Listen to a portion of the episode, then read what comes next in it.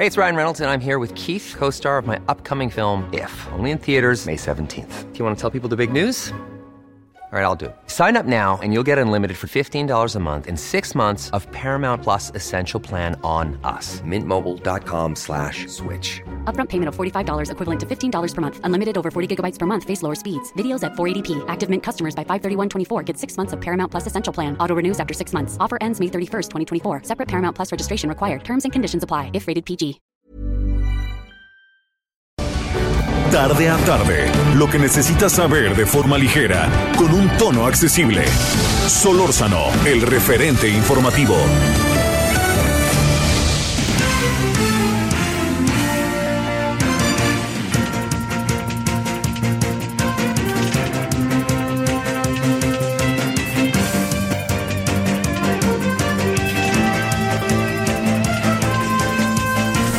Buenas tardes, 17 horas en la hora del centro 98.5 de FM, el Heraldo Radio, y aquí andamos como todos los días entre las 17 y 18 horas en la hora del centro. Espero que haya tenido buen día. Se, en verdad, en verdad se sigue viendo movimiento, es difícil que no lo haya, eh, sobre todo a partir de lo que se haya, lo que se, ya se determinó el... Eh, el fin de la sana distancia, ¿no?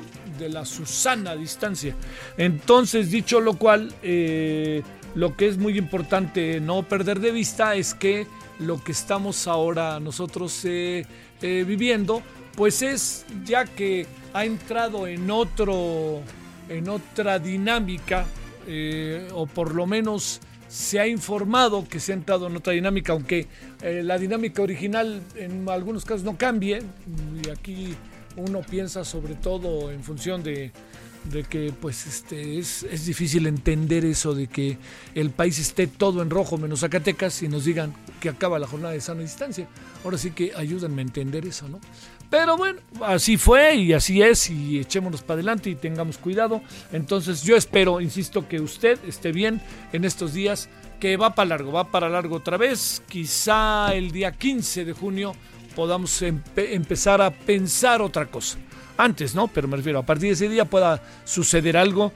Estamos además en fechas en donde eh, pega muy fuerte porque estamos quincena, si llega o no llega la quincena, si uno ya no tiene quincena, entonces cómo le hace. Entonces, pues sí, se reconoce y se queda clarísimo, clarísimo que eh, estamos eh, bajo, bajo otra circunstancia. a ver, esa es uno, una de las cosas. Lo segundo es, mire, estamos en un estamos en un proceso muy complicado respecto al tema de las mediciones y a la forma en que el gobierno eh, está manejando algunos asuntos respecto al coronavirus. Yo entiendo bien que se busca eh, por todos los pasos, por todos los medios, por todos los resquicios, se busca que usted, que, estemos en, eh, digamos, eh, que, tengamos como claridad de referentes, ahora sí que de referentes, de los números. Entonces, eh, creo que, que, el, pues sí, creo que el vocero, el afamado vocero, creo que de repente entra en contradicciones.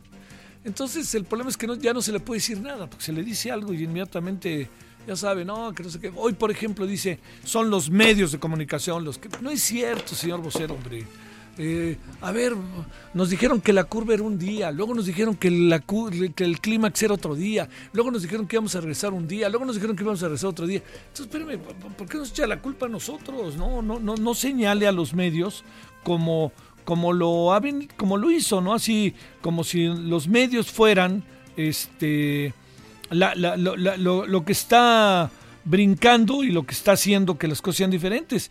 Y también el, presidente hoy señalando a Reforma, yo no me meto en esa bronca, ¿eh? es una bronca entre ellos y colorín colorado, pero Reforma lo que dice es que México es el país con más muertes, cuarto lugar o tercer lugar en muertes de un día a otro, no en el total. Pues, eso no lo dice Reforma, es cosa de leerlo. Pero bueno, el presidente lo interpretó así y como como el presidente tiene una dualidad con su discurso, una es nunca dejar vacío eh, eh, los espacios, no dejar por la libre nada, sino atraparlo, agarrarlo y enfrentarlo. Eso por un lado y otro, tener un discurso y ese discurso ser eh, rudo, fuerte, para que sus seguidores también tengan carnita, ¿no? De dónde entrarle y este, que sientan y que vean ahí a su presidente. Pues entonces nos acabamos eh, quedando en donde no sabemos cuál es la terca realidad, ¿no? Y cuáles son los números realmente que pues en este momento podemos colocar como si fueran los números eh, correctos. Los números, hijo, no, correctos no me gustó la palabra. Que sean los números, pues, los números de lo que está pasando. Déjeme decirle algo en lo que tiene mucha razón, eso sí, el vocero. No hay país del mundo que tenga claridad de los números. En la mayoría de los casos está el registro subvaluado. Quiere decir que seguramente es mayor, pero no tienen manera de comprobarlo. ¿Qué quiero decir? A ver, en México hay mucha gente que pudo haber muerto ya de coronavirus, sí.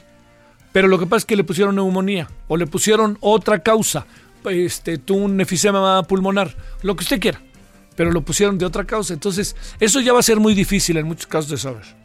Pero, digamos, el hecho de que se tenga el registro lo más acabado posible es a lo más que se puede aspirar y más allá de ello está difícil, está difícil. ¿no? Véalo usted técnicamente. Y en este sentido le pasa igual al mundo, a algunos más, a otros menos, ¿no? ¿Cuál es la gran clave del asunto? Que todo la diferencia grande está que la estrategia del gobierno mexicano nos ofrece un resultado eh, y si la estrategia fuera otra, es muy probable que nos ofrecería otro resultado. ¿Cuál es la mejor? Híjole, no lo sé, hombre, por Dios, pero bueno, esta estrategia que tiene el gobierno, pues es la que agarró desde el principio y vamos sobre ella. Pero también no se trata de ahora resulta que vamos a señalar, ¿no? No, es que los medios cambian, no es cierto. O sea, espéreme, yo trabajo en noticiarios toda mi vida. O sea, yo no dudo que haya alguien que le quiera pegar al presidente, yo no. O sea, a mí lo que me interesa es tener la información precisa y suficiente para que usted tenga la información precisa y suficiente que le permita tener un criterio y también incluso en su caso eventualmente saber qué hacer. Bueno, lo pongo en la mesa porque eh, va a venir otro debate fuerte sobre eso. También, a ver, el famoso 1092 personas fallecidas de un día a otro a mí me quedó, y ayer en la noche en el Alto Televisión lo dijimos, a mí me quedó clarísimo que no era de un día a otro, que muchos sí pudieron ser de un día a otro, pero muchos otros tenían que ver con la suma de nuevos datos que se fueron sumando a lo largo de los últimos días, o incluso más días atrás. Pero lo que sucede es que ya se tenía todo lo habido y por haber respecto al tema ya se tenía este, esos temas y lo, echaron para adelante y lo pusieron ahí y ahí está la información. La información dijeron, a ver, nosotros hoy tenemos 420, por decir algo. Y entonces alguien le dijo al doctor, oiga, afamado doctor este, López Gatel, aquí tiene usted más información que nos ha venido llegando. Mire, esta es de esta es de un estado, este es de otro estado, este es de otro estado. Y cuando vieron al final, vieron que era 1092 y dijeron, bueno, de hablar, vamos a darlo y vamos a dar la, vamos a dar la claridad. Que quede claro, no fue de un día a otro el reporte de ayer. Muchas de las personas lamentablemente fallecidas pudieron ser de un día a otro, pero el total no, que quede claro. Y lo digo porque eh, yo creo que eh, de cualquier manera, 1092 es un número feroz, brutal, pero de cualquier manera, se lo planteo, es importante entender la cantidad de personas que han venido falleciendo por el coronavirus que ya alcanzan más de 10.000. Ojo con eso. Es una cifra un poco diferente a la que originalmente se pensaba. Pero eh, aquí lo que tenemos que ver es lo que viene. O sea, no es que no es importante lo vivido, pero lo que viene, yo le diría, detengámonos tantito en ello, tiene que ver con que no hemos llegado al punto climático, que la curva no se ha achatado y que, tener, que podrá haber estados que sí que no. Y acuérdese que para que la curva se achate, lo que se requiere es que sea una tendencia. Va otra vez, voy a, perdóneme si repito lo que he dicho. Vamos a suponer que hoy aparecen 300 personas fallecidas. Ojalá ninguno, pero vamos a suponer que así es. Entonces la curva con el 1000, pues baja a 300. Y no me vayan a decir que se acható la curva. No, la curva se achata cuando se vuelve una tendencia. ¿Qué quiere decir? Que de hoy a 15 días, por decirle algo, tenemos 300, 250, 255, 200. eso es, pum, y va bajando, va bajando. Sube tantito, pero va bajando, va bajando. La tendencia es al paso del tiempo que va bajando. Esa es la clave. Entonces, eh, eso nos han enseñado. O sea, yo estoy repitiendo lo que la información del gobierno, la información del vocero, la información de las autoridades de salud. ¿Puedo estar equivocado? Claro que sí. Pero lo que le quiero decir también es que eh, muchas de las cosas que están pasando son en muchos casos el criterio que el gobierno utiliza y la información que tiene y eso es lo que hacemos. De repente uno trata de interpretar lo menos posible. Pues ¿por qué? Pues porque este es un asunto muy delicado. Este asunto es sumamente delicado, así de tal cual se lo cuento. Es muy delicado como para andar jugueteando con él o para andar diciendo una cosa por otra. Es seriosísimo el asunto y tenemos que seguir en esa misma seriedad. Bueno, todo, traía otros temas hoy, pero no quería pasar por alto este porque da vuelta y vuelta y vuelta y vuelta y lo traemos ahí y nos rodea y tiene que ver con nosotros y queremos tener la mayor de las claridades. Ayer tuvimos una entrevista con el doctor Raúl Rojas de la Universidad de Berlín. Créame, le pido, si usted puede, la tenemos ahí en la página, que le eche una mirada. Es una entrevista con este maravilloso doctor. El doctor Raúl Rojas es, fíjese, muy rápidamente cuento, porque conozco su historia. Él es egresado del Politécnico y se fue a hacer una maestría en matemáticas a, Alemania. Llegó a Alemania y se fue con su novia, que se convirtió en su mujer, que estaba estudiando lo mismo. Se quedaron en Alemania dos años y luego les dijeron, oigan, quédense más. Entonces hicieron la maestría, el, doctorado, el post, el post. Y de repente dijo, bueno, ¿qué hago? ¿Me quedo o me regreso? Y él es de, la, es de la Narvarte aquí en la Ciudad de México. Dijo, no, pues yo creo que voy a regresar. Y entonces llegó, empezaron a pelearse, no exagero, ¿eh? Las principales empresas automotrices de Alemania por él. ¿Saben por qué? Porque él tenía un modelo en que permite manejar o llevar los automóviles sin chofer, sino con la computadora.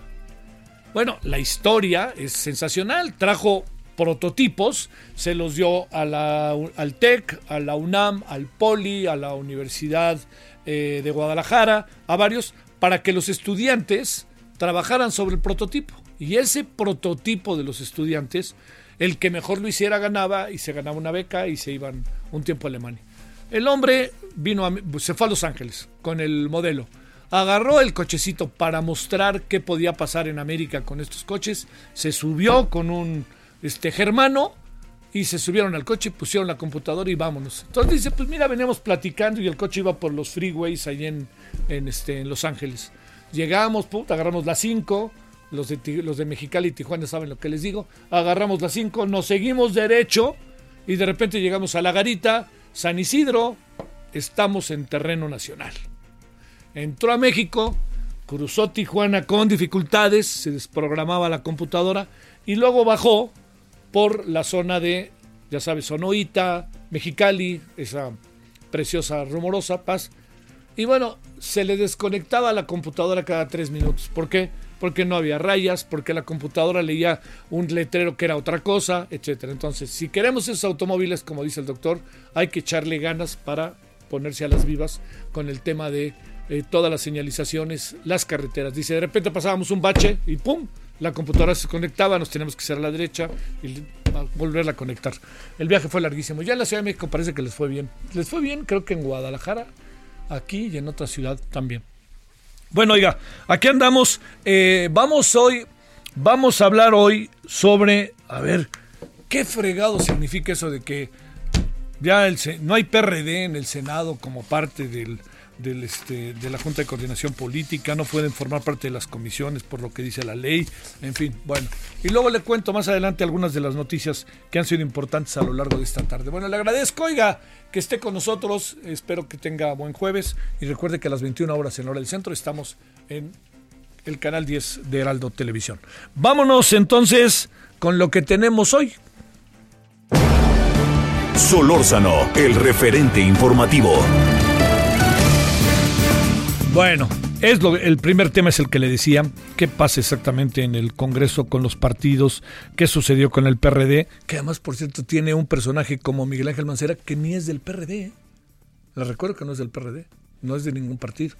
Bueno, María Marván es expresidenta del IFAI y del IFE, investigadora del Instituto de Investigaciones Jurídicas de la UNAM, y en verdad me da muchísimo gusto tener la oportunidad de conversar con ella. Hace tiempo que no conversábamos. Querida María, ¿cómo has estado?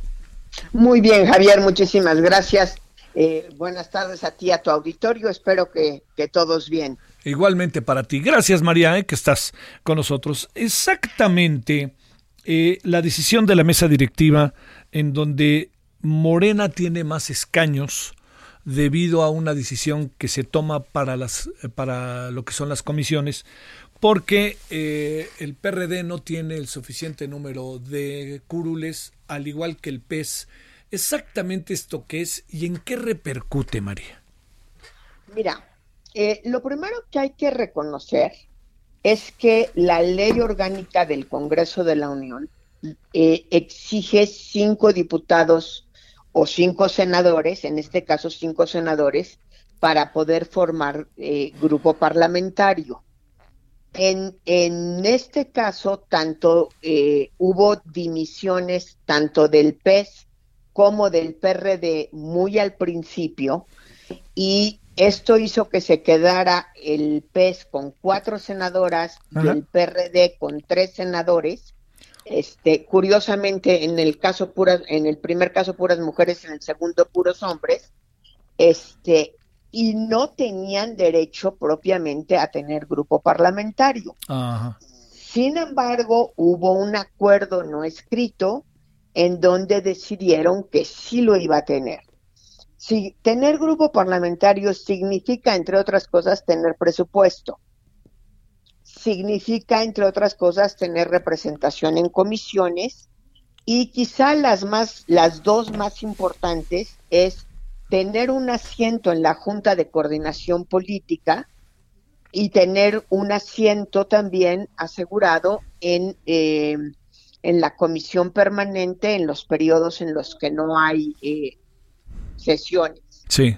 Al desaparecer el día de ayer el, el grupo parlamentario del PES y de Morena, del PRD. Son como, perdón, del de, no, de Morena no lo podemos desaparecer. no hay manera alguna, mi querida, por más, por más que algunos, por más que algunos lo deseen. No, sería más fácil volar el Senado, no, perdón. Al, al- al- al desaparecer Sí. el, el- el grupo parlamentario del PES, lo que se espera, pero se espera, no necesariamente sucederá, que los que las cuatro senadoras pasen a Morena, con lo cual tendrían prácticamente la mayoría, no mayoría absoluta, pero sí 64 senadoras, senadores. Sí. Ahora, el día de ayer salió Lili Telles y anunció que salía de Morena y entraba al Partido Acción Nacional. Ajá. Entonces esta mayoría a lo mejor no está tan asegurada. ¿Sí? Claro. De hecho, hay quien está leyendo que por la salida de Lili Telles es que Morena toma esta decisión en este momento, cuando en realidad desde septiembre de 2018 habían per- les habían permitido funcionar como grupo parlamentario. Ajá. Donde afecta mucho, digamos, es en la comisión permanente que han estado tratando de conseguir los votos para poder eh, convocar a un periodo extraordinario y al salir Morena y, perdón, otra vez Morena, Al salir salir el PES El y pez. al salir el PRD, Ah, probablemente ya tengan los votos suficientes para convocar al periodo extraordinario. Recordemos que hace como unos 15 días o tres semanas, el tiempo es muy raro en la pandemia, no sé si a ti te pasa lo mismo. sí, claro, el tiempo y la hora. Eh, El tiempo y la hora de, de, de pronto pareciera que llevamos aquí 100 años y de repente parece que fue ayer.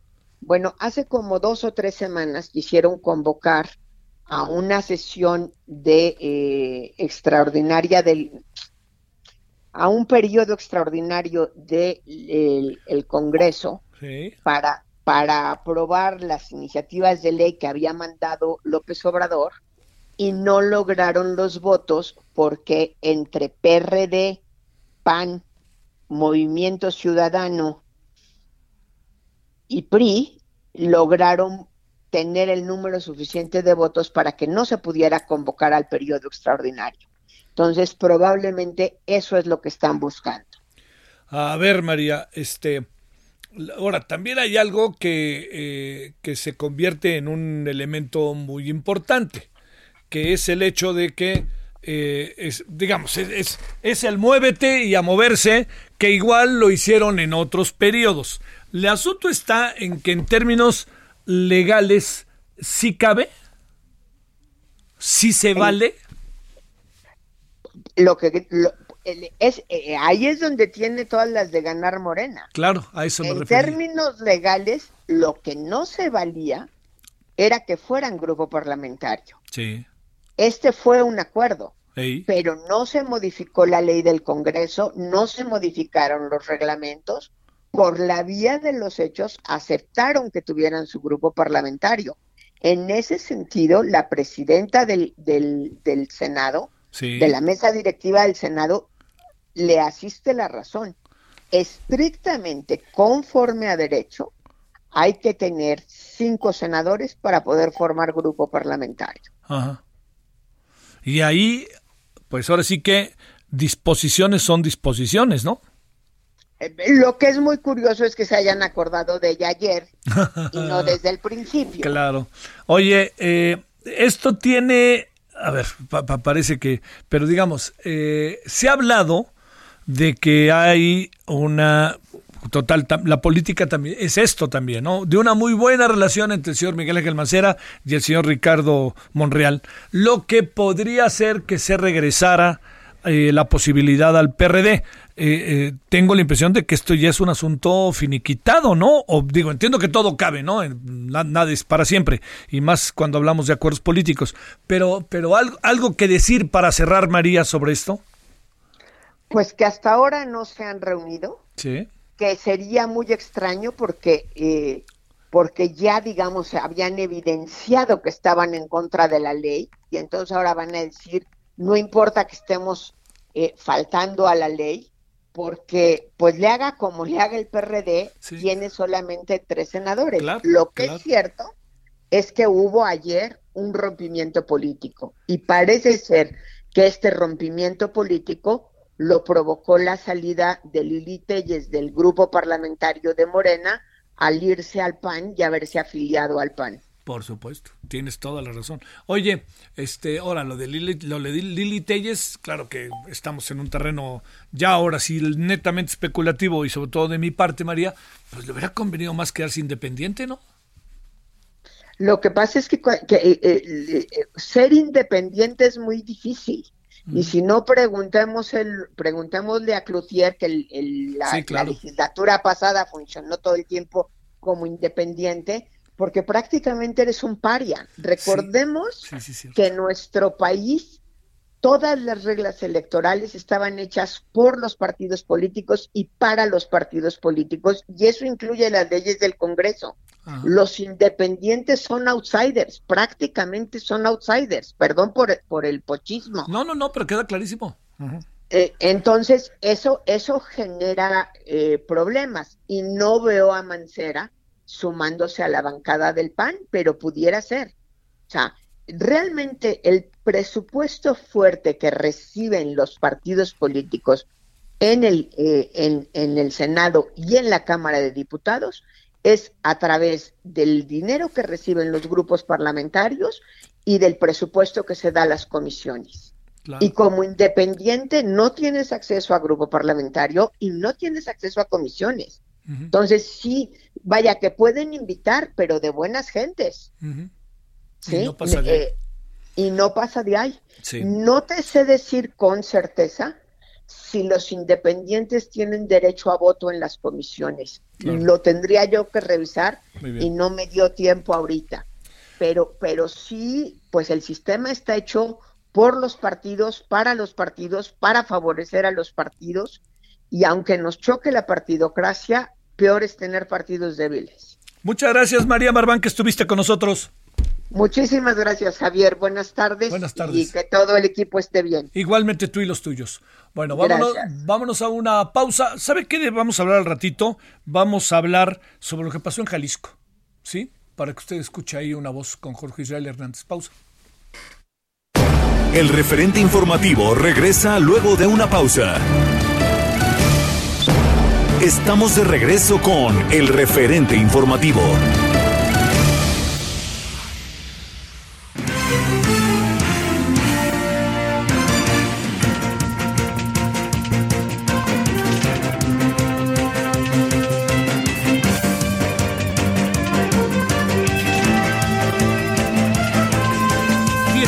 Con 30 en la hora del centro. Estamos aquí en el referente. So, estamos 98.5 eh, de FM, aquí en el caso de la Ciudad de México, pero estamos, ya lo sabe, en Texas, 91.7 FM HD A, HD4, perdón, en McAllen, eh, allá en Texas. Y también estamos el día de hoy en Bronzeville, HD4 Bronzeville, Texas, a través del 95.3%. Eh. Vámonos Mayeli, a ver, ¿qué anda pasando Mayeli allá en Jalisco? Da la impresión de que hoy pasaron muchas, muchas, bueno, han estado pasando muchas, muchas cosas a la que se sumó una más esta mañana. Adelante, Mayeli Mariscal. Hola, ¿qué tal? Muy buenas tardes, Javier. Así es, pues bastante información que hay que reportar desde Jalisco. Y es que, bueno, el asesinato del joven eh, Giovanni López en Ixtlahuacán del Río, luego, digo, perdón, de los membrillos, luego de que los policías municipales lo detienen presuntamente por no portar un cubrebocas y lo entregan muerto al día siguiente a su familia, pues ha generado una serie de descontentos. Justamente nos encontramos en la manifestación que partió del Parque Rojo a Palacio de Gobierno, ah. en donde pues jóvenes están haciendo pintas, están exigiendo justicia y también comentar que la Fiscalía del Estado eh, anunció que ya el día de mañana estará compareciendo el presidente municipal precisamente para, para hablar sobre este tema, cómo fue que actuaron sus policías y eh, pues estaremos dándole seguimiento también a esto. Oye, antes, por la mañana, oye, ah, eh, eh, si no te importa, Mayeli, te quería preguntar algo sobre esto. Corrió la información, o sea, lo importa, o sea, no, no, no, no murió, lo mató la policía, ¿no? Es el, el, el, muy este repetido, este, la, la, muy repetida consigna que hay. Pero, debo preguntarte, se ha hablado de que no fue un asunto que tuviera que ver con el cubreboca. Es igual, oye, es igual, ¿no? Pero ¿sabemos cuál era la razón del incidente que llevó a, esta salvajada? Pues lo que comentaron eh, los policías municipales en sus informes es que el eh, Giovanni se mostró agresivo y que fue por eso la detención. Sin embargo, pues en el video que circula en redes sociales y que también las declaraciones de uno de sus hermanos, quien estuvo presente al momento de la detención, pues señalan que fue de manera arbitraria y eh, en el video, de hecho, se escucha que sí le están cuestionando el no portar el cubrebocas. Sin embargo, las autoridades dicen que en la carpeta de investigación no lo reportan como tal los policías. Al caso es lo mismo, nomás era por saber cuál había sido lo que detona la detención y esta agresividad tan brutal de la policía. Ahora sí, venga lo segundo. y lo segundo, Javier, es que esta mañana eh, asesinaron de forma directa en un ataque al director interino del Penal Federal de Máxima Seguridad de Puente Grande, en Jalisco, eh, Marcos Alberto Corona. Él fue acribillado precisamente en Tonalá, Jalisco, y comentarte que él no es el director formal, digamos, de este centro federal penitenciario. Eh, él está supliendo en estos momentos, estaba supliendo al director Salvador Almonte Solís, quien dio positivo a coronavirus y se encontraba pues ausente, eh, precisamente convaleciendo del coronavirus.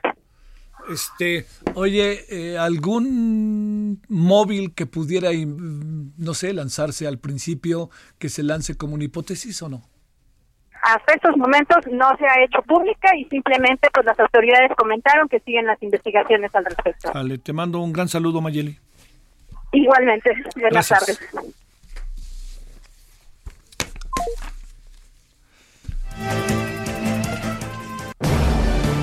Solórzano, el referente informativo.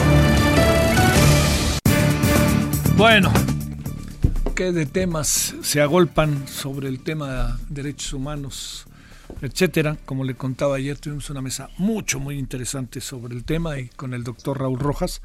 Eh, la parte que corresponde a coronavirus. Y esta semana también tuvimos otra mesa muy interesante con el tema Estados Unidos y el señor George, eh, George eh, Floyd. Bueno, pero como alguien dijo hoy, parece muy maniqueo, pero pues no hay necesidad de voltear a Estados Unidos, ¿no? Veamos qué pasa por acá. Eh, le quiero agradecer a Jorge Israel Hernández, periodista, maestro de Derechos Humanos del CIDE, gran personaje, con un defectito por ahí que tiene. Le va a la América y contra eso sí no hay defensa alguna. Pero bueno, ¿qué pasó, mi querido Jorge Israel? Javier, querido, qué gusto saludarte. Los defectos también son síntoma o seña de personalidad, licenciado Yo sabía que te ibas a defender. Mira, déjame aquí en la cabina cuando dije su defecto es de la América, puedes estar tranquilo porque brincaron dos y ¡ah! querían hacer la ola. Entonces ya, ya podemos cambiar el tema. A ver. Esa es la actitud. A ver, eh, es, puede ser maniqueo, Jorge Israel, pero es licenciado un hecho que eh, ver eh, Estados Unidos, George Floyd y ver el tema de Giovanni, pues este no es ninguna ociosidad y hay que atender. A ver, ¿cómo, cómo revisar esto? ¿Qué dinámica bajo la perspectiva de derechos humanos? Te diría, obviamente, más metiéndonos en el caso mexicano, sin pasar por alto lo que sucede, lo que está sucediendo en Estados Unidos y que puede tener efecto dominó, ¿no? Claro, Javier, ahí es importante señalar que, digamos, no, no hay novedad en el asunto. Parece que cada que hablamos sobre estos temas, esa es la premisa, la premisa. Este, la violencia con la que actúan cuerpos policíacos en México en contra de población civil, este, sin mayor justificación, es la constante. Digamos, hoy tenemos la oportunidad, lamentable, por lo sucedido en Estados Unidos con, con George Floyd, de que esos temas empiecen a saltar en México también y nos enteramos de lo sucedido hace algunas semanas en Jalisco con Giovanni López, pero también nos enteramos de lo sucedido el 29 de marzo con Oliver López en Tijuana, este, que es una situación muy similar a lo sucedido con Floyd. Es, detenido una persona, uno de los policías le coloca el pie en el cuello para someterlo, incluso no hubo resistencia para la detención, la persona ya estaba esposada y falleció eh, en el lugar como consecuencia de asfixia por el pie en el cuello, una situación muy parecida e igualmente lamentable como lo de George Floyd. lo, de, lo, de lo que podemos hablar es que desde hace mucho tiempo este tipo de acciones se han vuelto costumbre. Este, las agresiones por parte de la policía, el uso, el excesivo de la fuerza es una constante.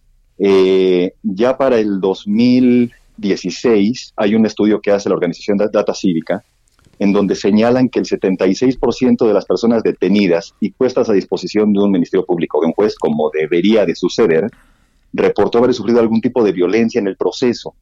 Esto es un exceso por donde quiera que se le vea. Sí, claro. Digamos, hay, hay una violación constante y permanente de los derechos humanos de las personas detenidas. Y ahora, como lo comentabas con la reportera, más allá del motivo de la detención, en este caso se habla del cubreboca, como tú decías, da igual el motivo de la detención. El mandato de los cuerpos policíacos municipales, estatales, federales, es procurar la seguridad de la ciudadanía. Incluso de aquellos ciudadanos que eventualmente hubieran incurrido o presumiblemente hubieran incurrido en una falta, en un delito que es sancionable. Pero la sanción no puede ir en contra del derecho a la vida. A ver, eh, Jorge Israel, déjame plantearte el, asunto. Eh, presumo que debe de haber protocolos de actuación y presumo que el ponerle a una persona la rodilla en el cuello forma parte de estos protocolos para la inmovilización debido a que pudiera estar el evento cargado de este problemas de seguridad incluso para la propia policía. ¿Qué, qué, qué es lo que entonces supones que está pasando cuando Giovanni no estaba armado, cuando este Oliver no estaba armado, incluso estaba entregado. ¿Qué, qué, estará pasando? ¿Dónde está el tema de los derechos humanos allá adentro? Mira, lo que sucede acá es que no se ha podido consolidar un sistema de formación profesional para los cuerpos de seguridad. Un sistema de formación que le dé a los agentes herramientas para ejercer responsablemente su función. Vamos, no hay una capacidad eh, para tratar a la población de manera pacífica y la autoridad intrínseca de los funcionarios, de los servidores públicos que cumplen funciones de seguridad se traduce en violencia, invariablemente. Hay protocolos y habrá protocolos que, de acuerdo a las circunstancias, permitan o faciliten o le den la opción al policía de someter de manera violenta a algún ciudadano. Pero lo que estamos viendo en estos casos es que es una manera de proceder sin ningún tipo de filtro ni ningún tipo de justificación. Este, ahí, ahí también nos encontramos con un tema sistémico dentro de los cuerpos de seguridad. Los mandos policiales, veíamos en el video del caso de Giovanni que había un comandante presente, o al menos así se verbalizaba. Los mandos policiales normalmente o con mucha frecuencia no son personas que por su formación y por su talento este, sean nombrados en esos puestos. Normalmente los mandos policiales se colocan en esos puestos por la cercanía con, con el presidente municipal, con el gobernador, con actores políticos que se sienten en confianza para colocarlos ahí.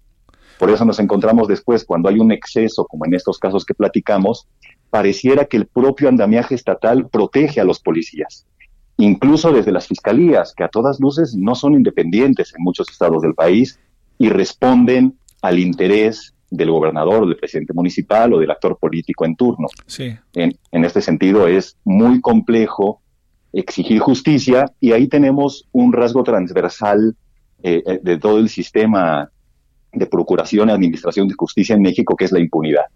La impunidad que raya, de acuerdo a los estudios más optimistas, en el 95%, pero alcanza el 98, 99% en otros estudios, Ajá es una invitación a que estas cosas suceden. ¿Por qué pasó lo que pasó con Giovanni? Sí. Porque se puede, porque no hay consecuencias. Eso, esto, Jorge Israel, esto, no hay consecuencias. No hay consecuencias. Y en este caso, las consecuencias tendrían que ser un inhibidor para que estas cosas se sigan repitiendo.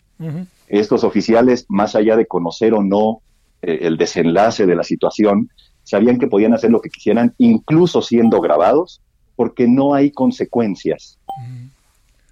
Oye, eh, Jorge Israel, a ver, en este momento, eh, digamos, bueno, parece que está ya diluyéndose, pero ha habido manifestaciones en el centro de Guadalajara, eh, incluso ahí con un intento de algunas pancartas fuera al faro, que además en medio de la dinámica que traemos entre el gobierno de Jalisco y el de federal, veto a saber en qué pueda, este, cómo puedan moverse más las, las cosas, pero te lo planteo porque eh, hay algo de vandalismo y hay algo de, eh, híjole, no quisiera pensar, pero a lo mejor actitudes imitativas de indignación y oportunismo respecto al caso de George Floyd. ¿Esto cómo lo vemos?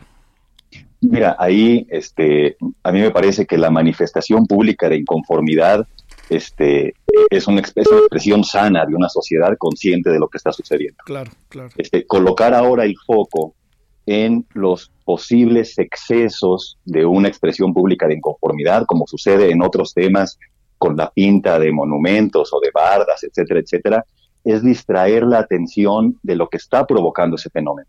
Sí. Podemos atender de manera racional y razonada lo que sucede en la expresión pública de inconformidad, en las marchas, en las manifestaciones, pero eso no puede ser, no puede ser priorizado por encima del hecho que lo detonó.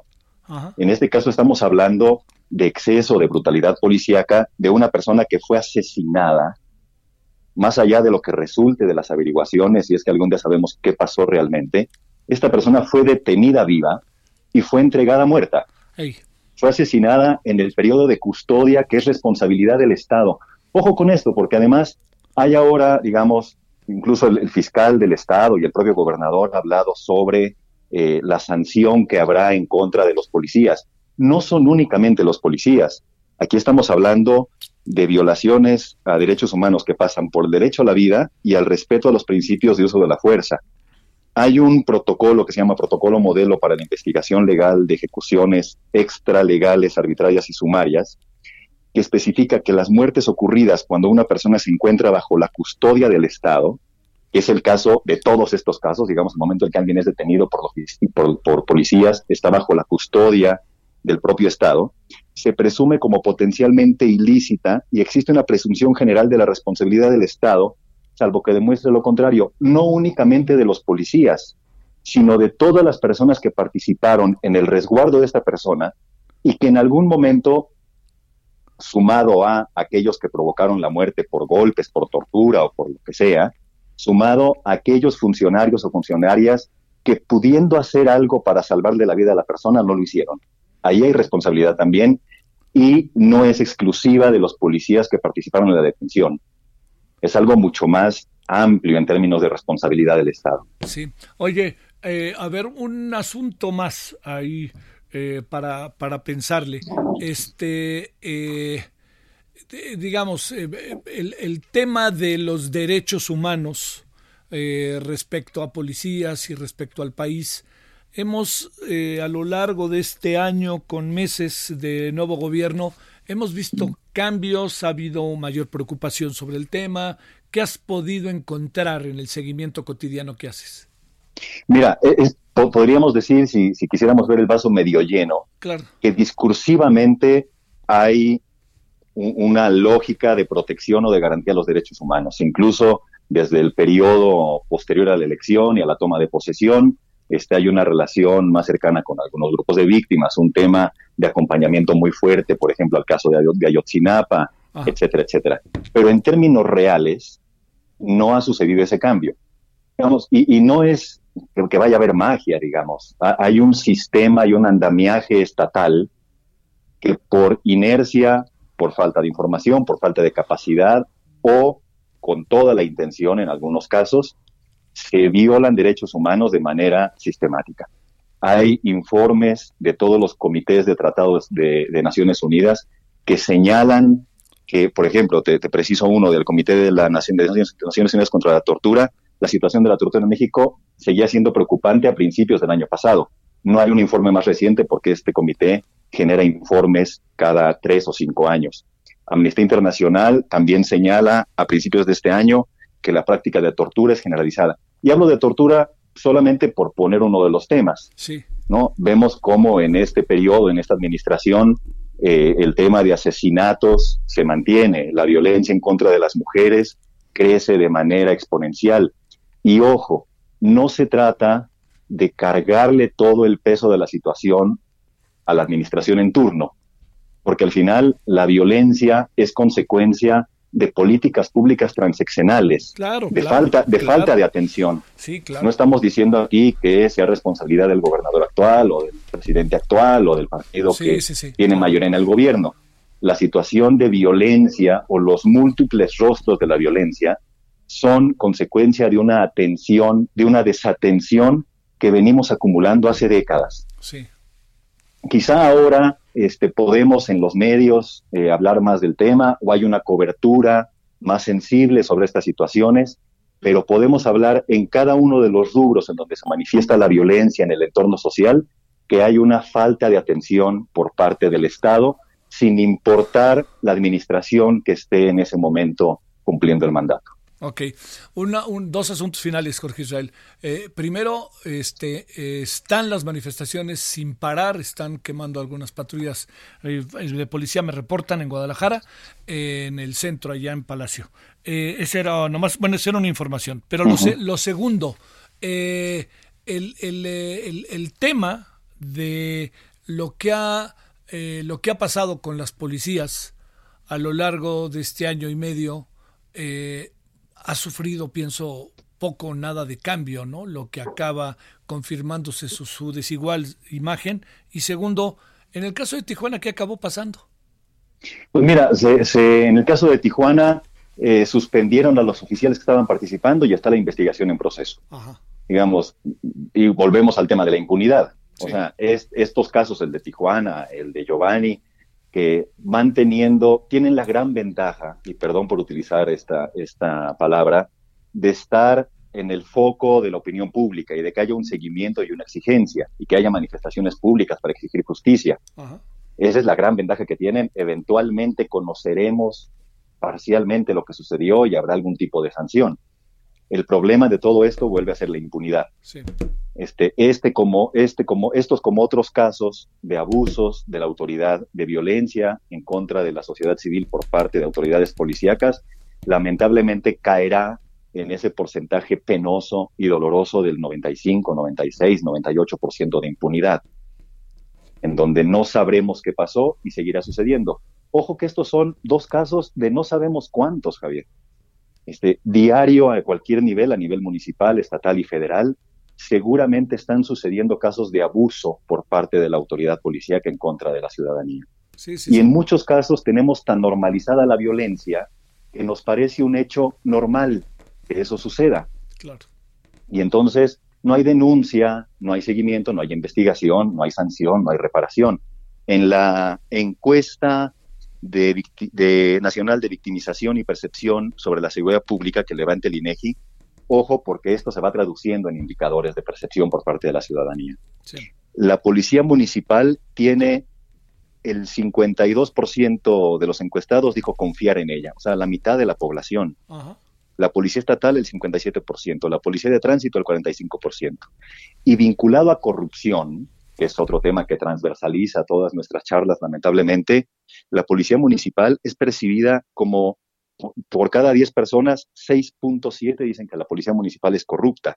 De la Policía de Tránsito, 76% de las personas encuestadas piensan que es corrupta. Digamos, también ahí partimos de un principio de desconfianza en cuerpos de seguridad que tendrían por mandato que procurar a la ciudadanía.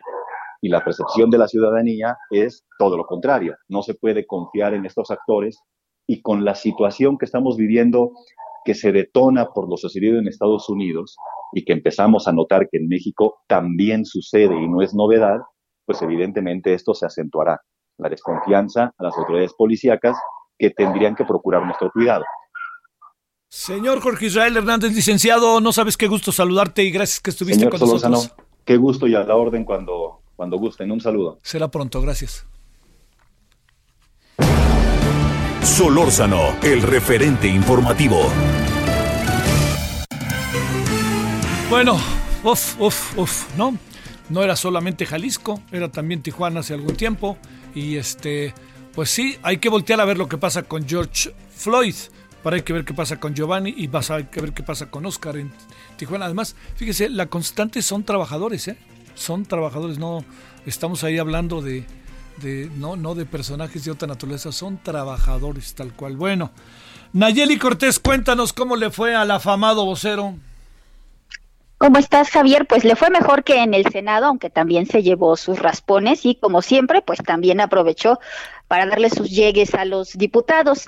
Hoy se reunió de manera virtual con la Junta de Coordinación Política de San Lázaro y pues bueno, ahí él comentó que la estimación de muertes por COVID eh, podría llegar a 35 mil defunciones. Incluso dijo que la pandemia pues terminaría más o menos por octubre según el avance que tenga en Monterrey, que es la ciudad que tiene un avance pues más lento. Y pues como te decía, sí hubo enfrentamientos. Eh, por ejemplo, la diputada Verónica Juárez, que es la coordinadora del PT, del PRD, perdón, le pidió eh, pues explicar por qué el presidente hacía giras, pese a que estábamos en medio del COVID-19, y llamó irresponsable y también dijo que había falta de liderazgo en la conducción del manejo de la pandemia. Y bueno, el diputado Héctor Jaime Ramírez Barba del PAN, quien coincidió con Gatel cuando en el gobierno panista, pues Gatel también era funcionario de la Secretaría de Salud, le dijo que no sucumbió ante las tentaciones de la soberbia. Y pues Gatel lo que hizo fue eh, responderles que pues no tomaran como rechazo o desprecio el que no les contestara cada uno por su nombre. A la diputada Juárez le dijo que pues eh, entendía sus calificativos pero no los iba a responder.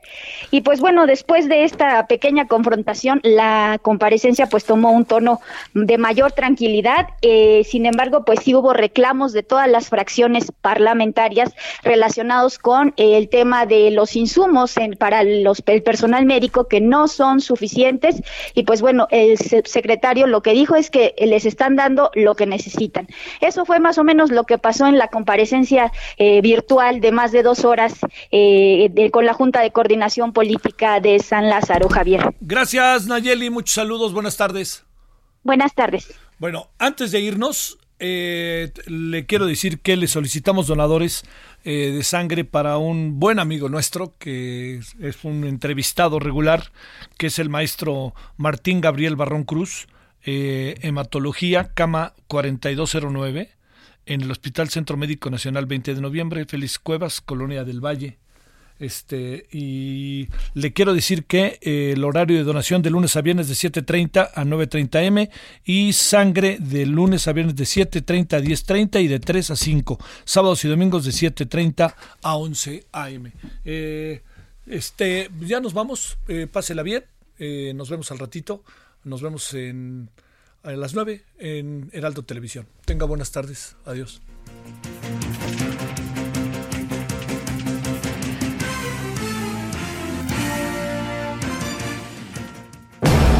Hasta aquí, Solórzano, el referente informativo.